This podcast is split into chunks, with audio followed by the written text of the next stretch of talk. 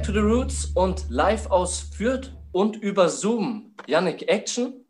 Action aus Nürnberg, Roman. Auf Sendung sind Ebony und Ivory. Yannick, schön, dass du da bist. Wie geht's dir? Ja, ich kann nicht klagen. Ich freue mich auf unsere heutige Sendung. Habe mich die ganze Woche auch intensiv darauf vorbereitet. Wie geht's dir? Mir geht's eigentlich auch recht entspannt. Ich bin heute, um ehrlich zu sein, ein bisschen aufgeregt, aber ich erwarte wirklich das Beste. Um was geht es heute und wie sieht es hier überhaupt aus? Alles ganz anders heute. Ja, alles ganz anders. Wir treffen uns zum zweiten Mal nicht live, sondern sind, wie du schon erwähnt hast, über Zoom für euch da. Das Thema heute, es geht heute um sexuelle Belästigung bei Frauen und bei Männern. Sexuelle Belästigung? Warum genau sexuelle Belästigung? Unsere letzte Folge, die sich mit der Partykultur in Nürnberg und unserer eigenen, ja, sag ich mal, Ausgehkultur beschäftigt hat, da kam halt raus, dass ich als Mann tatsächlich auch ein Beispiel angebracht habe, wo ich sexuell belästigt wurde. Und dann haben wir im Nachhinein gesagt, hey, das Thema, das greifen wir auf und machen dann eine ganz eigene Folge drüber. Aber es soll natürlich nicht vorrangig um sexuelle Belästigung nur bei Männern gehen, sondern allgemein bei beiden Geschlechtern. Weil da gibt es noch bestimmte Facts, ja. Also, weil du natürlich was über Männer geredet hast, letzte, letzte Folge, aber die Verteilung sieht ein bisschen anders aus. Genau, die Verteilung sieht so aus, das hast du ja auch bei Instagram gepostet, glaube ich, Roman. Genau, genau. Drei Viertel der Frauen haben sexuelle Belästigung schon bereits erfahren oder erfahren diese. Bei den Männern ist es ein Viertel. Was natürlich auch der Grund ist, dass wir heute einen Gast eingeladen haben, Roman. Und das ist ein weiblicher Gast. Wir wollen hier kein Mansplaining betreiben und denken, bei dieser Verteilung und auch in der allgemeinen Wahrnehmung darf da die Stimme der Frauen nicht fehlen. Genau, genau. Und deswegen laber ich heute jetzt zu Beginn auch ein bisschen weniger. Wir haben eine Gästin, ja, Gästin gibt es als Wort, haben wir bei uns. Johanna, schön, dass du da bist. Willst du dich kurz mal vorstellen, wer du bist und was du so machst? Ja, hallo, ich bin Johanna. Danke für die Einladung. Ich bin Romans Freundin und studiere aktuell noch Sozialwirtschaft mit ihm zusammen. Und heute übernehme ich für ihn das Labern. genau, genau. Schön, dass du da bist, dass du auch sozusagen jetzt zu dem Thema den Frauen eine Stimme gibst. Und die erste Frage, was zu unserem heutigen Thema fällt, ist, was ist eigentlich sexuelle Belästigung und wo fängt sie überhaupt an? Da fangen wir schon mal mit einer sehr speziellen Frage an. Ich habe mich da ein bisschen schlau gemacht, weil ich natürlich nicht mit ungesundem Halbwissen hier glänzen möchte und würde die Frage in zwei Schritten beantworten. Als allererstes mal, was ist sexuelle Belästigung?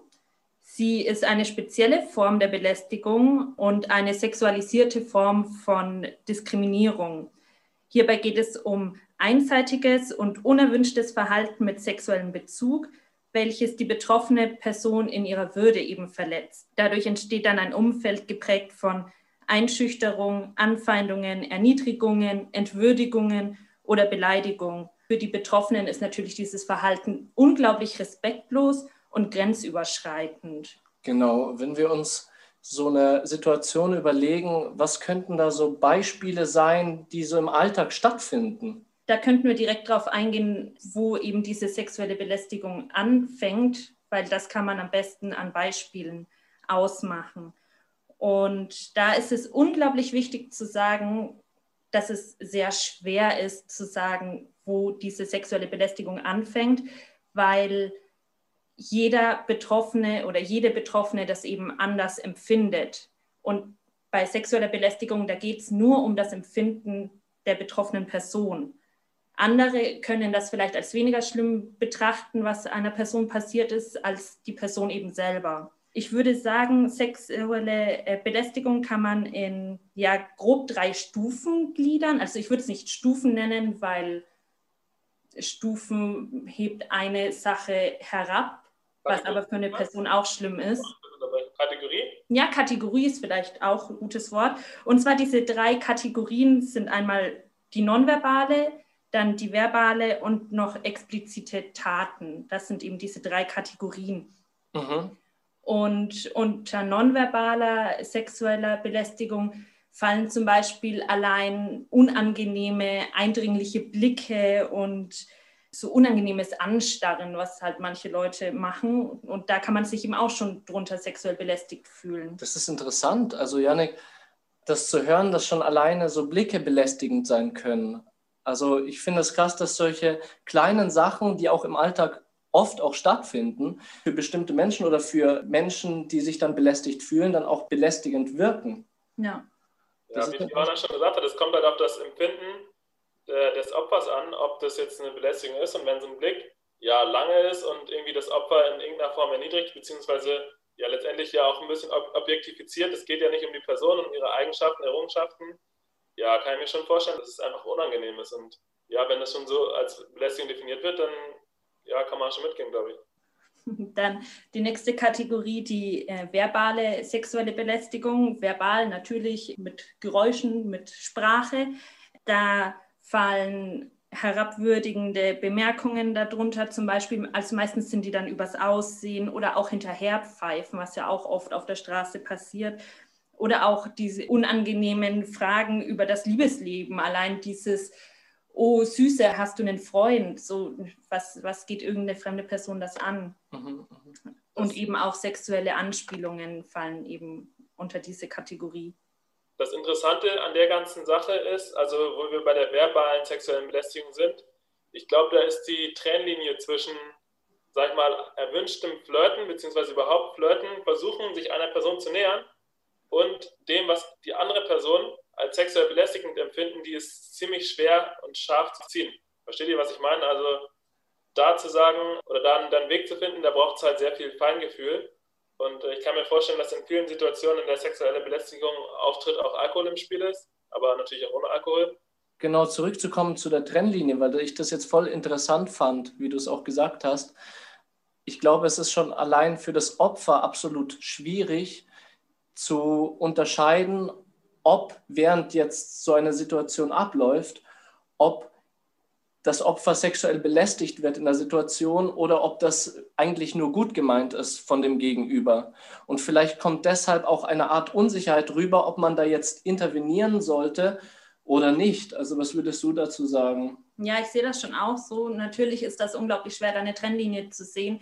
Aber der, der wichtigste Aspekt ist einfach dabei, sobald sich eine Person in dieser Situation unwohl fühlt, dann handelt es sich um sexuelle Belästigung.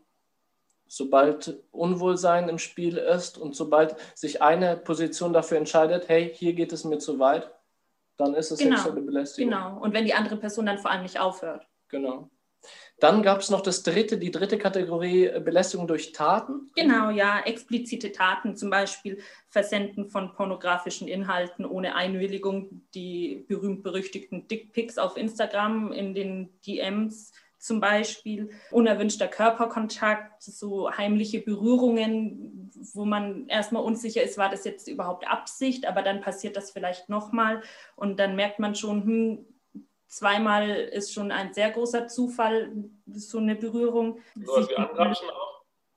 Ja, Angrapschen natürlich auch, selbstverständlich. Sich entblößen. In der Öffentlichkeit. Ja, manche, es gibt ja manche Personen, die sowas sehr anregend finden, sich zu entblößen, aber für andere ist das natürlich sexuelle Belästigung. Wenn ich dir so zuhöre, dann kommt mir, dass sexuelle Belästigung ja irgendwie überall stattfindet. Also du erzählst mir über Dickpics. Die sind natürlich online dann ja. zu sehen. Dann erzählst du mir, in der Öffentlichkeit ziehen sich Leute aus. Auf der Rolltreppe fangen Menschen an, andere Menschen zu begrapschen. Und da frage ich mich, ist das die Antwort meiner nächsten Frage? Wo findet sexuelle Belästigung überhaupt statt? Ja, das hast du dir im Prinzip schon selber beantwortet. Die sexuelle Belästigung findet überall statt, kann überall stattfinden. Am Arbeitsplatz, auf der Straße, auch zu Hause, im Freundeskreis, überall. Heftig. Wir sind überall damit konfrontiert. Du hast das Beispiel Arbeit genannt, Johanna. Finde ich auch interessant äh, zu beleuchten oder da nochmal genau hinzuschauen. Weil in der Arbeit gibt es natürlich auch Hierarchien. Ja. Wenn ich mir vorstelle, dass ich als, sag ich mal, junge neue Arbeitskraft irgendwo anfange und dann eine sexuelle Belästigung erfahre, ist natürlich die Hemmschwelle, diese auch zu melden oder zu ahnden, natürlich erheblich höher, wenn die jetzt von einer höherrangigen Person in der Hierarchie halt ausgeht, diese Belästigung. Ja, man hat da natürlich Angst, dass die Karriere drunter leidet, dass man vielleicht keinen neuen Job mehr findet, dass man nicht ernst genommen wird. Da ist die Hemmschwelle bestimmt sehr groß und, und jede Person, der das irgendwie am Arbeitsplatz passiert, die tut mir auch wirklich leid und ich wünsche dir auch ganz viel Kraft. dann stellt man sich dann auch irgendwie hinter sich selber, also die eigenen Gefühle hinter den beruflichen Erfolg wegen der Angst einfach dann sein Leben sozusagen zu riskieren, mhm. sein, seine berufliche Zukunft, das Geld, was man dann auch braucht fürs Leben und schluckt es dann einfach runter, ja, diese negativen Gefühle, dieses, dieses Verletztsein, diese Entwürdigung. Ja. Soweit würde ich, glaube ich, noch nicht mal in jedem Fall gehen. Ich glaube, es geht einfach in der Konstellation Arbeit, aber auch in vielen anderen Konstellationen um so eine Art situatives Machtgefälle, wo eine Person einfach mehr Macht hat über die andere, beziehungsweise die Ressourcen, die andere Person auch mundtot zu machen. Die müssen nicht genutzt werden, diese Ressourcen, sondern das Machtgefälle muss in dem Kontext situativ sein. Das kann auch mal sein, dass keine Zeugen vorhanden sind und eine Person körperlich über der anderen Person überlegen ist. Das kann auch schon ein situatives Machtgefälle sein. Und ich glaube, dann wird es ganz, ganz schwierig für die Opfer, da aus diesem Teufelskreis rauszukommen, vor allem wenn, wenn die Situation irgendwie dann auch schon länger zurückliegt. Ich weiß nicht, ich habe da jetzt keine Zahlen zu, aber ich weiß nicht, wie viele der tatsächlich durchgeführten sexuellen Belästigungen, Aktionen rechtlich geahndet werden. Das wäre sehr interessant zu wissen. Ja, das könnten wir ja. Bestimmt sehr wenige. Ja, wahrscheinlich sehr wenige. Das könnten wir uns aufschreiben für die nächste Folge und das noch, zu, ja, noch ergänzen. Oder ich hau das einfach noch in Instagram rein, aber auf jeden Fall richtig interessant. Wir haben es jetzt in der Arbeit, wir haben es in der Öffentlichkeit. Mir kommt der Begriff Catcalling plötzlich in den Kopf. Das kommt mir nicht in den Kopf, weil ich mich so krass damit beschäftigt habe und mich damit so gut auskenne, sondern weil du mir über Catcalling erzählt hast. Könntest du kurz mal erzählen, was Catcalling überhaupt ist? Kann ich gerne machen. Und ich denke, wenn ich gleich den Begriff erkläre, dann lehne ich mich auch da nicht zu weit aus dem Fenster zu sagen, dass fast jede Frau schon mindestens einmal so eine Situation eben erlebt hat. Catcalling ist kurz gesagt die verbale sexuelle Belästigung. Im Urban Dictionary werden Catcalls als übergriffige, sexuell aufgeladene Kommentare von Männern gegenüber Frauen bezeichnet und das passiert meistens im öffentlichen Raum. Meistens sind das dann unangebrachte Anspielungen aufs Aussehen und auf den Körper. Und jetzt wollte ich euch mal fragen, fällt euch da vielleicht was ein? Was Catcalling sein könnte? Genau, irgendwelche Beispiele. Mhm. Janik, willst du anfangen? Ja, irgendwie, keine Ahnung, so ein Begriff zu einer Frau, die man nicht kennt, hey Schnecke, was, was, was geht oder was machst du hier gerade? Oder, oder mhm. halt irgendwelche, diese klassischen Anmachsprüche, da gibt es ja, ja eine Million von. Ja, wenn es in die Richtung geht, dann wahrscheinlich auch hinterher pfeifen. Ja, genau. Das könnte ich beispielsweise nicht machen, weil ich nicht pfeifen kann. Sehr gut gesaved. Immerhin. dann, dann auch äh, wahrscheinlich dieses, dieses Kuss-Kuss halt auf der Straße. So. Ja, genau. Also auch diese Körpersprache. Und das, äh, ist das richtig? Ja, Sind genau. wir auf der richtigen Spur Ihr seid genau auf der richtigen Spur. Oder auch sowas wie, dich würde ich ja nicht von der Bettkante stoßen, egal ob das jetzt eine wildfremde Person ist oder auch jemand irgendwie aus dem Freundeskreis. Das ist Catcalling.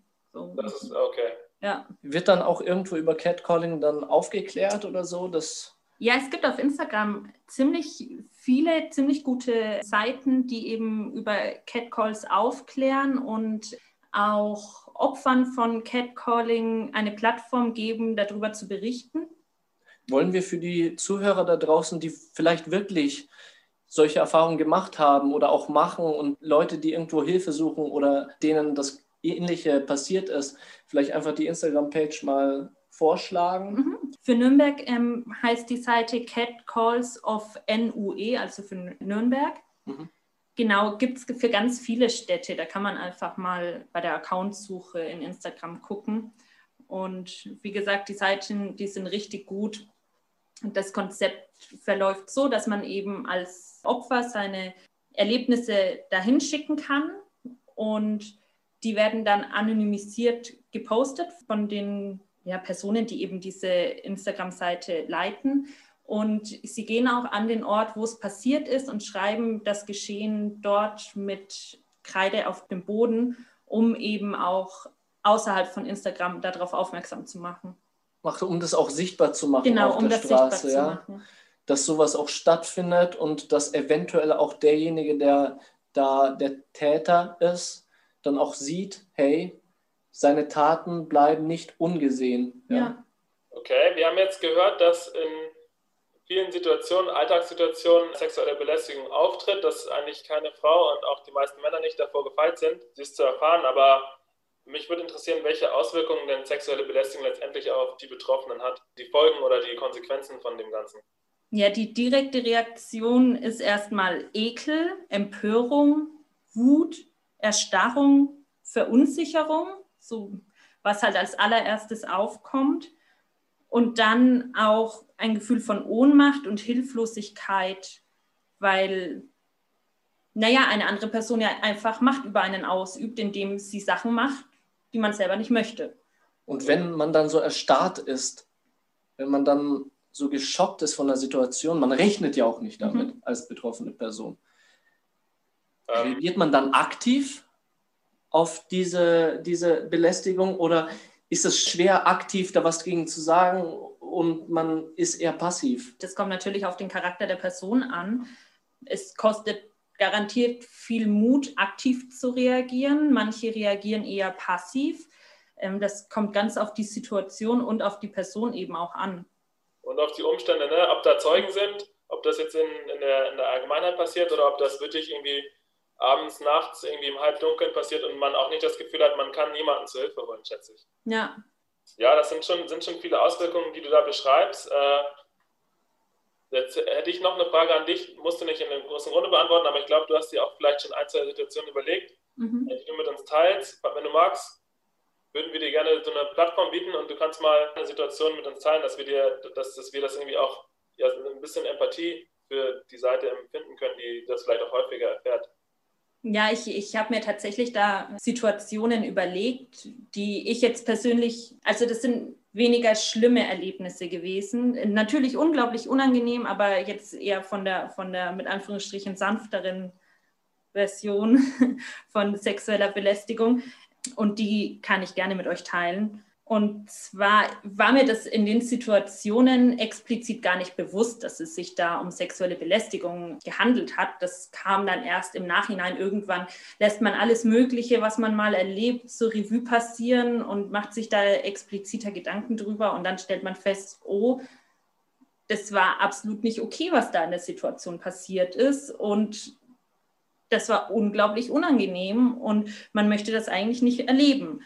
Und da habe ich ein Beispiel noch aus meiner Schulzeit. Ich war in einem Jugendchor, der im Opernhaus in Nürnberg geprobt hat. Und um da halt hinzukommen, bin ich regelmäßig vom Nürnberger Hauptbahnhof zum Opernhaus gelaufen. Das ist so eine große Hauptstraße. Ich weiß nicht, ihr kennt die wahrscheinlich. Mhm. Da fahren unglaublich viele Autos vorbei und ja, durch viel Ampelverkehr stehen auch Autos oft relativ lang. Und ich bin da regelmäßig mindestens einmal die Woche entlang gelaufen. Eigentlich fast ausnahmslos jedes Mal kam Gehupe, also man wurde so angehupt, so als Frau, so düt, düt. Es wurde aus dem Fenster raus hinterher gepfiffen oder. Zu welcher Uhrzeit warst du da? War das abends, nachts oder war das am Tag? Das war am Tag, das war äh, nach der Schule, nachmittags. Echt jetzt? Ja. Oh, und du, du warst Schülerin noch? Ich war Schülerin, ich war keine 16 Jahre alt unglaublich. Und da machen die Leute das einfach so offensichtlich ja. auf der Straße. Jeder bekommt es mit, aber die schämen sich gar nicht dafür. Nee. Nee. Also ich denke, der Grund in den Situationen ist einfach, dass sich die Täter dann sehr sicher fühlen, dass sie nicht belangt werden können. Ne? Weil ja, weil sie ja schnell wieder weg sind. Und man kann genau. sie auch nicht wirklich identifizieren aus dem Auto raus. Und es lässt sich im Nachhinein ja auch nicht beweisen, anhand des Kennzeichens zu sagen, ja, das und das Auto hat gehupt und müsste man ja irgendwie das aufnehmen können und dann selbst dann nicht. Also sind die Täter eigentlich sehr sicher, dass sie da irgendwie mit einem ja, ohne ein blaues Auge sogar davonkommen und einfach Fahrerflucht im wahrsten Sinne des Wortes begehen. Ja, ja und wie gesagt, ich selber habe es ja auch nicht bewusst wahrgenommen in dem Moment. Ich habe mich einfach unglaublich unwohl gefühlt und ähm, alleine bin ich da auch sehr ungern entlang gelaufen. Und erst im Nachhinein ist einem erst wirklich bewusst geworden, das ist ein Paradebeispiel für Catcalling. Ja, Auto, ja. Und eigentlich würde ich streichen in dem, in dem Satz und in dem Kontext, und ich würde auch nicht von weniger schlimmer sexueller Belästigung reden, denn ich würde eigentlich sagen, dass ja in den meisten Fällen das für die Opfer einfach, einfach auch ja, entwürdigend ist und dann ist es halt auch dann No-Go. Ja, und ich finde es auch spannend, Janik, du hast darüber geredet, dass diese Leute sich sicher sind, rechtlich dafür nicht belangt zu werden, ja? Und die Sache ist einfach die, ich finde es schrecklich, dass du wahrscheinlich recht hast, mhm. weil man braucht doch so ein moralisches Grundgefühl in seiner Brust, weißt du, irgendwie ein Gefühl, was einem Menschen sagt, hey, das geht jetzt nicht. Ich kann kein Kind aus meinem Auto anhupen und es sozusagen belästigen während dem Heim- oder Schulweg. Also ich persönlich kann mir das nicht vorstellen. Das ist doch eine Riesenbarriere, die mich davon abhält, einen Menschen so schlecht zu behandeln, ihm so ein schlechtes Gefühl zu geben. Das Rechtliche, okay, dem ist das Rechtliche wichtig und deswegen fühlt er sich da sicher, weil er kann ganz schnell abdüsen. Aber dass er dieses Gefühl in der Brust nicht hat, dass das nicht geht. Ja, weil der das eben nicht als sexuelle Belästigung sieht, sondern vielleicht als Kompliment. Ich meine, ja, in der Pubertät, ich sah jetzt nicht unbedingt aus wie eine 14-, 15-Jährige, sondern ich sah schon älter aus und die dachten sich halt, oh, ich zeige dir mal, dass sie gut aussieht oder keine Ahnung was. Aber egal, ob man das jetzt aus einer Intention rausmacht, man möchte eigentlich einer anderen Person zeigen, dass man sie gut findet es geht grundsätzlich darum, wie die betroffene Person das empfindet. Das heißt, die Täter sind an sich gar nicht sensibel genug. Ne? Ja. Sie verstehen selber nicht, was sie anrichten. Sie reflektieren ihr Verhalten nicht, wissen auch nicht, dass sie die Frauen, den, äh, die Frauen oder die Männer, weil wir ja auf jeden Fall beide ja, ja. Seiten ansprechen wollen, belästigen, machen das dann kopflos ja, kopflos. Ich glaube, das ist, das ist ein wichtiges Ding. Ich, ich kann mir nicht vorstellen, dass irgendjemand das aus der Intention rausmacht, ich möchte jetzt jemanden sexuell belästigen, sondern. Ja, einerseits nicht die Intention, ich möchte aktiv, sage ich mal, eine Ordnungswidrigkeit oder Straftat begehen. Das nicht. Aber ich würde die Täter dann nicht so weit in Schutz nehmen, zu sagen, denen ist, nicht, denen ist gar nicht klar, was sie da machen und dass es eine Grenzüberschreitung ist. Denn es ist ja schon auch ein bisschen argwöhnisch oder arglistig, ich weiß nicht, wie der richtige Terminus da im Gesetz ist, wenn man eine Situation ausnutzt, wo eine andere Person wehrlos ist. Wenn die Täter das gar nicht reflektieren würden, dann würden sie es auch in jeglicher Form von Öffentlichkeit machen, wo sie auch tatsächlich belangt werden könnten. Aber ihnen ist es scheinbar klar, sie planen es, beziehungsweise nutzen die Gunst der Stunde, die Gelegenheit aus. Und ja, ich glaube, das ist es, die Gelegenheit ausnutzen. Ich ja. glaube nicht, dass das jetzt irgendwie geplant ist, also so im Voraus geplant, sondern wirklich eher so die Gelegenheit ausnutzen. Ja. Ja, Janik, du hast wegen schutzlos gesagt und dass diese Menschen dann auch wirklich schutzlos sind und ausgeliefert in den Situationen. Und da habe ich mir jetzt, kam mir eine Frage in den Kopf. Was können wir denn den Leuten draußen empfehlen? Was können Leute da draußen machen, um nicht schutzlos zu sein, um dieser Situation zu trotzen, um was dagegen zu machen? Wie können sich Menschen dagegen wehren gegen sexuelle Belästigung? Ja, das, also das spricht mir natürlich auch ein Dilemma an. Das ist natürlich auch nicht so einfach zu beantworten, glaube ich, dass man sagt, wie kann man sich wehren, weil wenn es so leicht wäre, dann gibt es das Phänomen ja nicht, gibt es das Ganze nicht. Kennst du aus deiner eigenen Erfahrung, Johanna, auch vielleicht die eine oder andere Strategie, die sich erprobt hat? Ja, es, es gibt natürlich Strategien. Es ist natürlich einfach, solche Tipps zu geben, aber sie, sie, sie anzuwenden, kostet natürlich trotzdem auch unglaublich Überwindung. Und ich persönlich habe bis jetzt fast ausschließlich sehr passiv reagiert, wenn ich in solchen Situationen war und eben nicht diese Tipps angewandt, obwohl ich sie kenne. Und zwar sollte man eigentlich seiner eigenen Wahrnehmung trauen und die Situation nicht verleugnen, sondern sie beim Namen nennen. So, Frauen, ich zum Beispiel auch, ich mache das sehr stark, ich relativiere in solchen Situationen sehr und denke mir so, ich übertreibe bestimmt, der hat das gar nicht so gemeint oder keine Ahnung, natürlich kommt dann auch mal der Gedanke, gerade beim Feiern, oh, vielleicht war mein Rock doch ein bisschen zu kurz, aber eigentlich sollte das absolut nicht im Kopf einer Frau drin sein, weil eigentlich sollte sie anziehen dürfen und können, was sie möchte. Und deswegen ist es unglaublich wichtig, eigentlich eben zu sich selber zu stehen und die Situation beim Namen zu nennen und Leute im Umkreis, die in der Nähe sind, bewusst ansprechen und sagen, hey, hast du das gerade mitbekommen, was der gemacht hat oder was die gemacht hat? Das geht gar nicht. Die Person hat dieses und jenes zu mir gesagt, die hat mir hinterhergepfiffen, was soll sowas? Das ist doch lächerlich, wieso macht man sowas? Ich möchte das nicht. Und das eben direkt ansprechen, damit auch der Person, die das macht, bewusst wird, das ist scheiße, was du da machst. Mhm. Genau möglichst, möglichst das Licht der Öffentlichkeit auf die Szene rücken und die Person genau. enttarnen. Ja? Genau, ja. ja.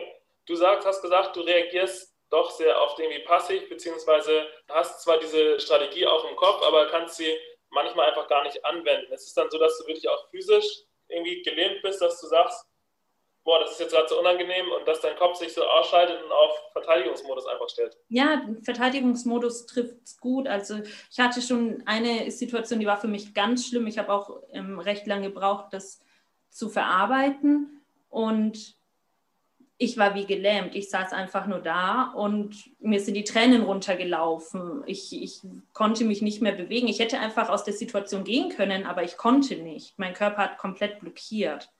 Und erst danach konnte ich reagieren, als dann alles vorbei war quasi. Und ich denke, das passiert vielen Frauen. Das ist so eine Schutzreaktion, dass man einfach die Scheuklappen quasi aufsetzt und versucht wegzukommen und gar nicht in dieser Situation eben sein möchte. Aber halt nicht physisch, sondern eher nur psychisch. Man ja. versucht nicht physisch wegzurennen, sondern versucht seinen Kopf auszuschalten ja. und so von wegen. Man lässt es dann über sich ergehen. Irgendwie. Genau, ja, genau. Weil man, weil man, psychisch irgendwie der Situation kapituliert hat, man, man, man denkt oder man, man ist sich irgendwie so im Klaren, man kann da nicht raus, deswegen stellt der Körper auf Schutzmodus, lässt sich dann quasi die Situation mit sich übergehen, um dann danach vielleicht auch möglichst physisch unversehrt rauszukommen. Das ist vielleicht auch ein natürliches Phänomen, das weiß ich nicht. Aber das, was du da gerade beschreibst, das beschreiben, glaube ich, viele Frauen, die diese Erfahrung machen. Oder ja. Menschen allgemein, die diese Erfahrung machen. Ja, wenn wir zu den Gegenstrategien kommen. Ich habe noch was, Janik. Ja. Was kurz. Ich finde es halt auch krass, weil diese Reglosigkeit problematischerweise ja dem Täter total in die Hände fällt. Ja. Wenn man überlegt, wenn man an der Rolltreppe als Frau am Hintern begrapscht wird. War eine Situation, die ich auch noch erzählen wollte. Äh, ist dir das passiert? Ja, das ist mir schon passiert, äh, auch am Nürnberger Hauptbahnhof. Da war es ziemlich voll, das war direkt nach der Schule. Und ich stand eben auf einer komplett überfüllten Rolltreppe und habe plötzlich was an meinem Hintern halt gespürt. Dachte mir erst so, hä, nee, das war jetzt im Vorbeigehen, ist halt jemand an mich gestoßen. Und dann kurz danach habe ich aber richtig gemerkt, wie jemand zupackt quasi. Und dann war mir bewusst so, nee, das kann nicht sein. Ich habe ich hab mich zwar so, ja, nicht wirklich bewusst aus der Situation befreit, sondern bin halt so zusammengezuckt und dann im Prinzip einfach nur weggelaufen. Ich wollte einfach nur raus aus der Situation. Ich habe die Person hinter mir, die das offensichtlich war, auch gar nicht damit konfrontiert, gar nicht angesprochen. Ich bin einfach gegangen, weil ich komplett überfordert mit dieser Situation war es waren so viele Leute, es war so eng auf einer Rolltreppe und dann eben auch noch eine Hand an meinem Hintern, die da nicht hingehört.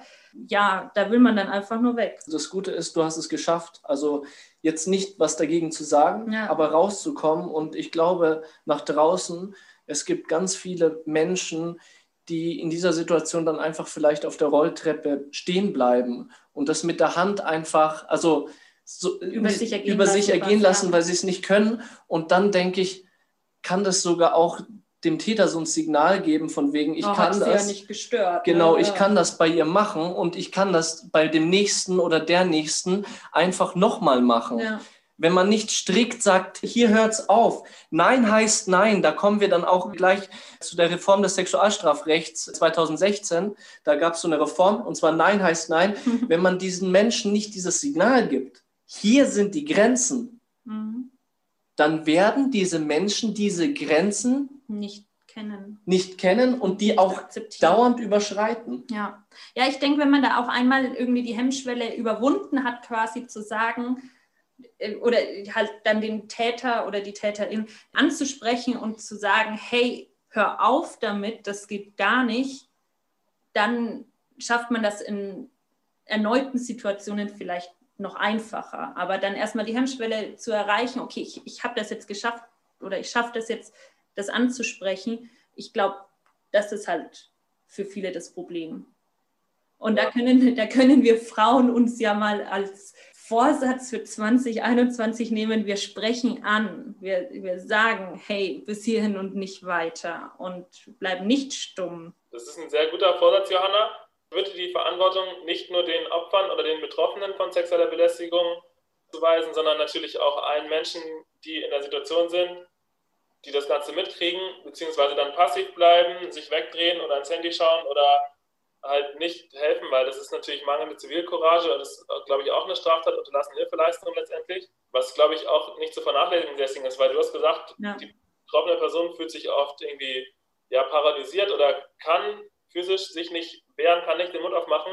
Umso wichtiger ist es dann, dass die Menschen, die das mitkriegen, da aktiv werden. Und da gibt es Trainings zu, da gibt es Kurse zu, wie man in der Situation, ohne sich selbst zu gefährden, aktiv der Person helfen kann. Und natürlich auch alle anderen sensibilisieren, was sexuelle Belästigung ist, damit vielleicht auch Catcalling weniger getätigt wird, weil ich denke, da sind sich einfach viele nicht bewusst, dass eben auch sexuelle Belästigung ist und dass man vielleicht nicht einfach einer Frau hinterher pfeift oder sagt, sie sofort anspricht, nur weil sie an der Ecke steht und auf jemanden wartet, oh, bist du alleine, hier wollen wir mal zusammen einen Kaffee trinken.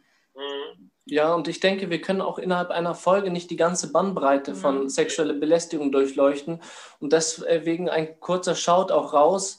Leute, informiert ihr euch auch nochmal krasser, was sexuelle mhm. Belästigung ist. Im Internet lest euch Sachen durch, lest euch Erfahrungsberichte durch, schaut euch die Insta-Seite an und informiert euch und tragt euer Wissen auch raus. Das, was wir machen, wir sind ganz klein. Wir können nicht alle Leute ansprechen. Wir, uns hören nicht alle Leute, aber ihr da draußen, ihr könnt die Message weitergeben und so kann das wie ein großes Lauffeuer um die Welt gehen, ja. wenn wir Glück haben. Und vielleicht auch, weil ihr zum Beispiel Thema Catcalling tatsächlich halt hauptsächlich von Männern betrieben wird.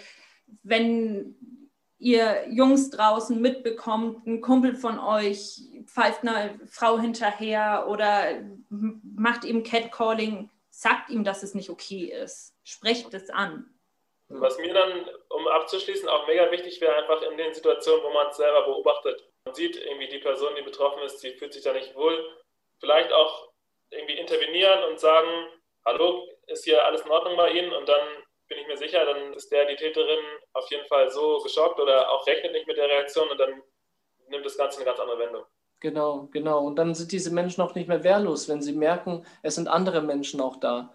Und eine Person in unserer Gesellschaft ist nicht wehrlos. Nochmal raus wir haben Solidarität bei uns. Wir haben viele Menschen, die diese Sachen verstehen und gegen sexuelle Belästigung sind und gegen solche Belästigung allgemein. Und wir haben, wie ich schon gesagt habe, ein Sexualstrafrecht. Das heißt, es braucht nicht nur beim Plaudern sein, es kann auch rechtlich bestraft werden, solche Taten. Wer sexuelle Handlungen oder Gewalt, Gewaltandrohungen, was dann auch noch weitergeht, wenn das einer Person passiert, die kann auch gerichtlich dagegen vorgehen seit 2016. Nein heißt Nein.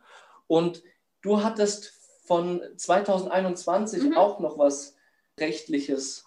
Ja, als positives Schmankerl von meiner Seite am Schluss. Upskirting kann strafrechtlich verfolgt werden und mit bis zu zwei Jahren Haft bestraft werden. Upskirting, für die, die es nicht wissen, ist das unerlaubte äh, Fotografieren unterm Rock oder zum Beispiel auch in den Ausschnitt hinein. Sehr gut. Wir gehen das in die richtige früher, Richtung. Genau, das war früher ähm, nur in Umkleidekabinen und zu Hause quasi, wenn es in, in privaten Räumen passiert, verboten. Aber jetzt auch auf der Straße. Okay, sehr gut. Janik, okay, hast du noch eine Frage? Nee, also ich bin soweit, soweit durch mit dem, was ich mir überlegt habe. Also ich glaube, wenn Upskirting verboten wird dann und andere, andere Sachen auch noch und wir alle aufmerksam sind, dann kann 2021 eigentlich nur besser werden, in jeglicher Hinsicht. Sehr gut, äh, genau. Ja. Gute Vorsätze, es soll besser werden und es wird besser werden, ja.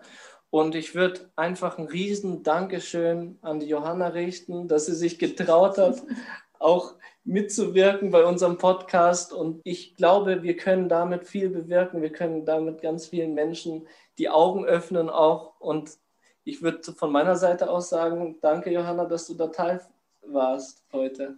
Danke, dass ich Teil sein durfte. Ja, ich kann dem nichts ergänzen. Ich würde sagen, Roman, wir lassen, wir lassen es so bei der Folge. Machen wir so. Ich bin der Roman. Ich bin der Janik. Und vielen Dank für eure Aufmerksamkeit. Das war Ebony and Ivory.